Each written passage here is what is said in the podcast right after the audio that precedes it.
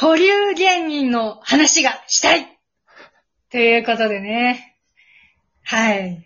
保留芸人の話しましょうよ。はいはい、はいね保留芸人。保留芸人とはそもそも何ですか？まあ、うちが勝手に呼んでるんだけど、うん。自分たちがまあ、いろいろお笑いアンテナ張っていろいろ見ていくじゃない？うんうん。今見てるじゃん。うん。その中で、あ、この人面白いと思って、ガーって掘り進めてった人とか、掘り進めてってる人もいるんだけど、うん。あ、この人、ちょっとネタ見たことあって面白いし、絶対うち好きなんだけど、まだ YouTube とか、うん。アップされてるやつとか全然見れてないんだよなっていう心に、はいはいはい。ぬずっと残ってるけど、手をつけられてない、その、保留ボックスにとりあえず入れてるさ、芸人さはいはいんいるじゃない。いるね。あれです。気になる。うん気になるの。そう。ブックマークして一生気になってるのに感じ。そうそう。ブックマークするだけして忘れちゃってるとか、うんちょっと、あ、別の番組で見るたんびに、あ、まあ、惚れてないなっていはいはいうはい気持ちになる芸人さんね。はい。いるじゃないですか。はいあの芸人さんについてちょっと話して、これを機に掘っていこうじゃないって話なんですけど。なるほど。例えば、どういうのなんですかそうバベルサ的に？まあ、例えば、で、しかもタイムリーに、さこの1週間、2週間ぐらいで、うん。あの、保留芸人の一番上にこう、ふわーっと浮いてたんだけど、うん。ちゃんと掘れて、はいはいがっつり取って掘って、あの、がっつり守備範囲を収められた芸人さんがいまして、それが、はいはいあの、ちょっとこの前も話したかもしれないけど、Q さんね。冒頭でもお話しした Q さんなんですタイタンけど、所属。はい。はい。タイタンのね、芸人さんで、結構芸歴も割と長めなんだよね。うんうん。そう、第7世代ってわけでも意外とないと。はいはい。そうそうそう。その Q さんが、やっぱまあ、ずっと気になってたんやけど、まあ、大きいきっかけとしては、この前のほら、M1 の、その日の1位を上げるみたいなやつあったじゃないですか。ありましたね。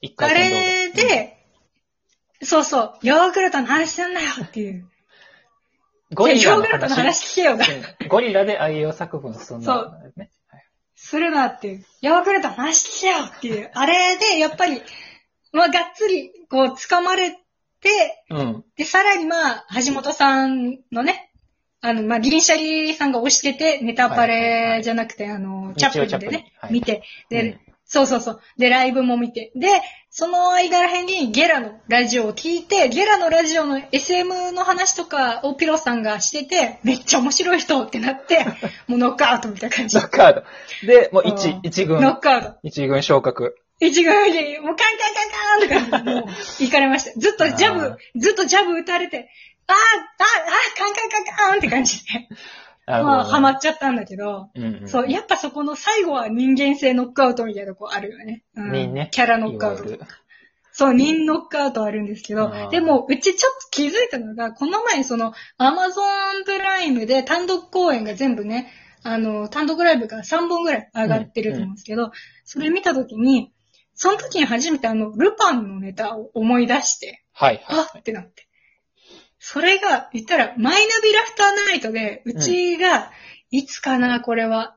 今年か、ミルク去年、ボーイ去年さんのコーンフレークの会見があった日、あの、何やっけあれ、サポーターあの日かあの日になんか、そう、バビルサから、なんかあの、ルパンの漫才がすごい面白かったんよなーって、誰かは忘れたけど、みたいな感じで、ぼそっと雑談してそう、そうや。で、うち思い出したんよ。あの、それを聞いた日がちょうど、その、うち渋谷にいて、確か。うん。渋谷で旦那と、あの、お笑いじゃなくて普通のアーティストさんの好きなやつの、はいバンドのライブに行くときに渋谷の、あの、な、無限大ホールとかの近くのファミマで、ちょうどマイナビラフターナイト聞いてて。うんうん。で、ルパンの話聞いて、なんか、ポカリとか買いながら、むっちゃ面白いなって思って、めっちゃニヤニヤしながら、こう聞いて、で、その後ライブ行ったから、ルパンは覚えてるけど、詳細を覚えてないまま、うんこう誰次のやったかとかは全然覚えてないけど、そうそうそうとりあえずおも、なんか印象的な、おもろいし、新しいしそうそうそうそうっていところだな。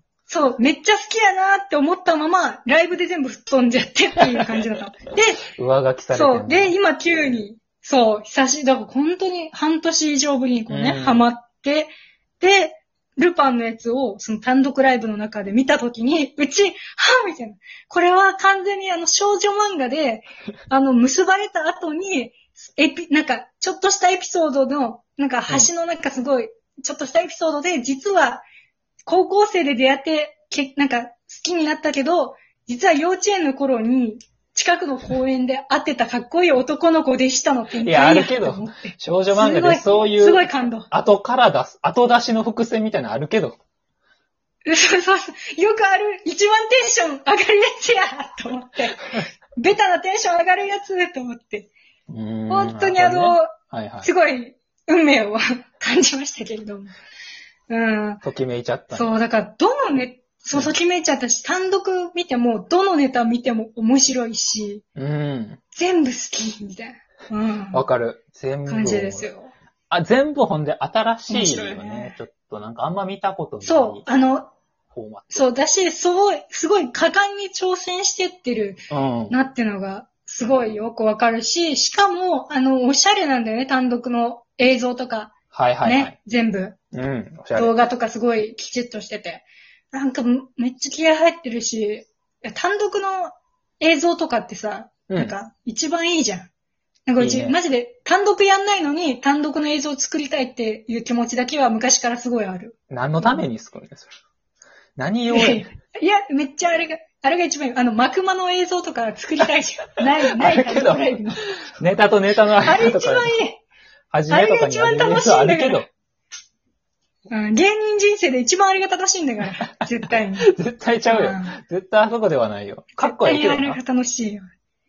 うん、めっちゃ面白い。めっちゃかっこいいし、めっちゃいいよね。うんうんで、そのさ、ああいうのが、言ったら、こう、自分の趣味、単独ってやっぱ自分の趣味を全開にしていいところだし、確かにな。うん。こう、う、うってなる人もいたりするんだけど、うんうん。このうちゲラの、その Q のラジオを聞いて、あの、二人ともその Q ってコンビ名の由来が、あの、二人ともミスチルが好きで、ミスチルはいのはいはいアルバムで Q ってアルバムがあって、ありますね。でう、んもともとアルファベットの Q にしてたんだけど、まあまあ、解明してカタカナの Q にしたみたいな感じで、その時に桜井さんの話になって、で、ネタを9割くぶくりに作ってるのが、あのピロさん。ピロさんなんだけど、ピロさんが、桜井さんの、言ったらそのクリエイターとしていうか、その作り手のすごい挑戦をすごいする姿がすごいやっぱかっこいいと思うみたいはいはいな。もうすごくリスペクトしてるみたいうんな。話とか、あと、あとはね、YouTube の自分たちのネタとかに対するアンチコメみたいなやつにめっちゃ怒ってたりとか、あ、そんなんす。ごいね。うん。そんなね、ゲラでいろいろ聞けるんですけど、そういうのを聞いて、やっぱりなんかすごく、こう、作るってことに対して、ものすごく、なんていうか、丁寧だし、うんすごい、プライドを持ってされてるんだなっていうことをすごく伝わってきて、でしかも、なんか、言わないかっこよさとか言わない人もいっぱいいる中で、俺は言うってスタンスを取ってらっしゃる。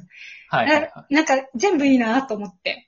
あ、うん。で、スタンスとかも、まあ、実際作ったネタも、もう。作、品も全部ええ。そう、めっちゃいいし、ド M すぎて、すごくアブノーマルな趣味を持ってらっしゃるんだけど、SM プレイうちもともと本当に、そう、うち中学の時に、SM ってどういうことかっていうのをすぐ分かって、う。ん、それを友達にみんな言ってたんだけど、うん。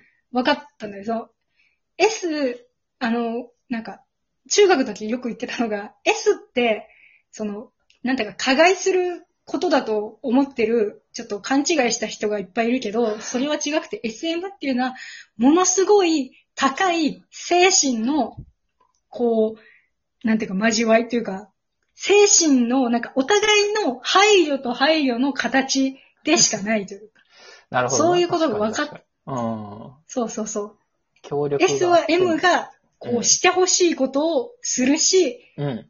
しなんかお互いのしてほしいことを感じ取ってするっていう、すごくハイレベルな、崇なんていうか、コミュニケーションの形。うん。そう、そう。で、うちはすごくそれを、あの、中学の時にパッと感じ取って、早っなるほどなって思って、中学生早いんだよねわからんね性の、そう、性の目覚め即ぐらいの勢いで、すごい勢いで、こう、大人ですらちょっと分かってないようなことを、うん。駆け足で分かっちゃって。早っう。ん。中学生でわかるんやで、つ。そんなことを、そう、で、そんなこと思ってたなってことを思い出して、うん。やっぱその、なんていうか、崇高なものに久しぶり触れたというか、うんううちの中ですごい、あ、確かにそういうこと考えてた時期があったな、みたいな。ん。どこでシンうちの中のパシー感じそう懐かしい、そう、懐かしい、ノスタルジーな感じでシンパシーをこう開きましたよ。ね。シンパシー。はいはい。はい。えすごい、なんかそれも含めて、すごく、なんていうか、深い部分でのシンパシー、共感がものすごくあって、ん。なんか二人ともコンビの感じとかもすごく穏や穏やかっちゃ穏やかで、穏やかギラギラしたもんが二人とも、そう、ギラギラしたもんが二人ともめっちゃあるんだけど、紆余曲折経て、その、なんていうか、穏やかな感じもあって、はいはい。そのバランスがいいというか、うん。すごくいいですね。非常に。なんか、成熟した作品に感じるね。まろやかというか。そう。う。うん。あのー本当に単独をだけ見に行ってる人とか、なんか単独のファンがずっといても、ね、おかしくないというか、その、本当になんか、そう本当に作品をね、楽しみにして見に行く人がはい。っぱいいるんだろうなって感じうんが、すごくして。なんやろな。まあ作品って感じがする強いよな。作品性が強いと思う、Q さんの漫才。そうそう。なんか作品性強いし、でも鼻につかないし、すごく面白くて、好感が持ってて、う。うんん。めちゃくちゃおすすめだし、あれは、なんていうか、橋本さん、あれ見て、ね、これを見てくれって、うなぎさんに LINE 送るのも、もう全く、なんていうか、もう自然なことだなうっていう。ん。漫才の未来って言ってましたからね。素晴らしいね。いや、本当に、これ、だから、上質な漫才を見たい人にはぜひおすすめしたいですよね。じゃあ次、またいろんな保留芸人